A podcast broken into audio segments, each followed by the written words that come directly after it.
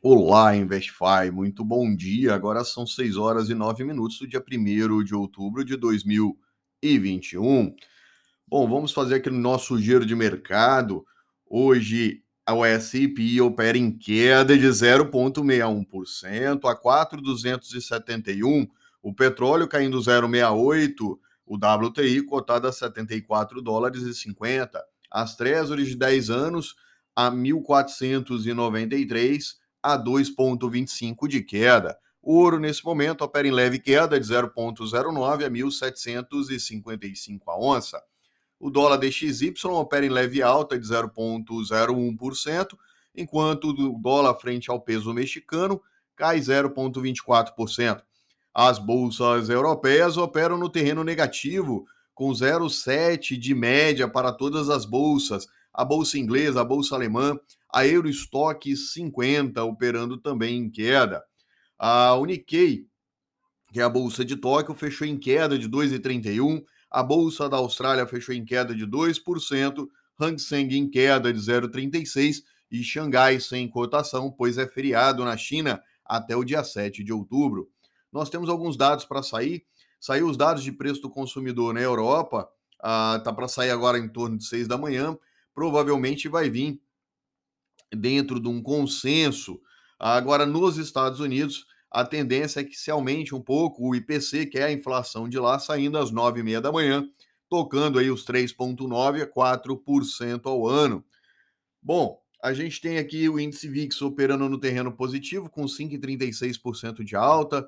A gente tem o futuro do cobre operando no terreno positivo, com 0,66%. O minério de ferro futuro operando em queda de 2,45%. Não temos cotação do minério em Dalian, pois é feriado na China, como eu já comentei, e 1,49 de queda para madeira, com seu fechamento de ontem. Bom, vamos aí para as principais notícias do dia de hoje.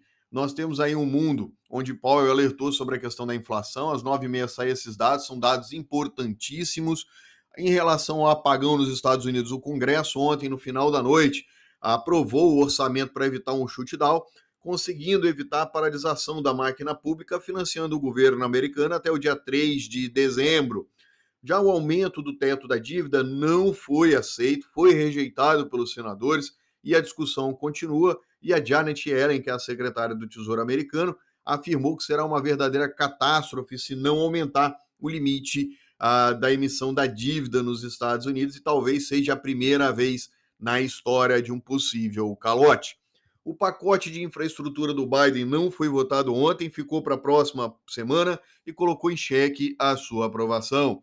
Os principais jornais brasileiros, Jornal Valor Econômico, Petrobras busca parceiros em programa social de gás. Jornal O Globo, governo avalia distribuir Vale Gás a beneficiários do Bolsa Família. Folha de São Paulo, desemprego para, para de subir a 13,7% e ensaia melhora. Estadão, projeto que impõe barreira a super salários para no Senado. O dólar futuro fechou a 5,469, a 0,60 de alta, com ajuste a 5,467. A questão do auxílio emergencial, o governo quer prorrogar de qualquer jeito a prorrogação dele e tenta colocar dentro da PEC dos precatórios. Se já está difícil aprovar a PEC dos precatórios, imaginem incluindo o auxílio emergencial.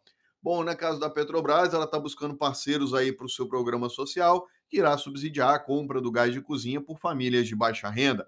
E nos combustíveis, em sua live semanal, o presidente Jair Bolsonaro falou da possibilidade de criação de um fundo estabilizador dos combustíveis. Um forte abraço, um excelente final de semana e até a próxima segunda-feira.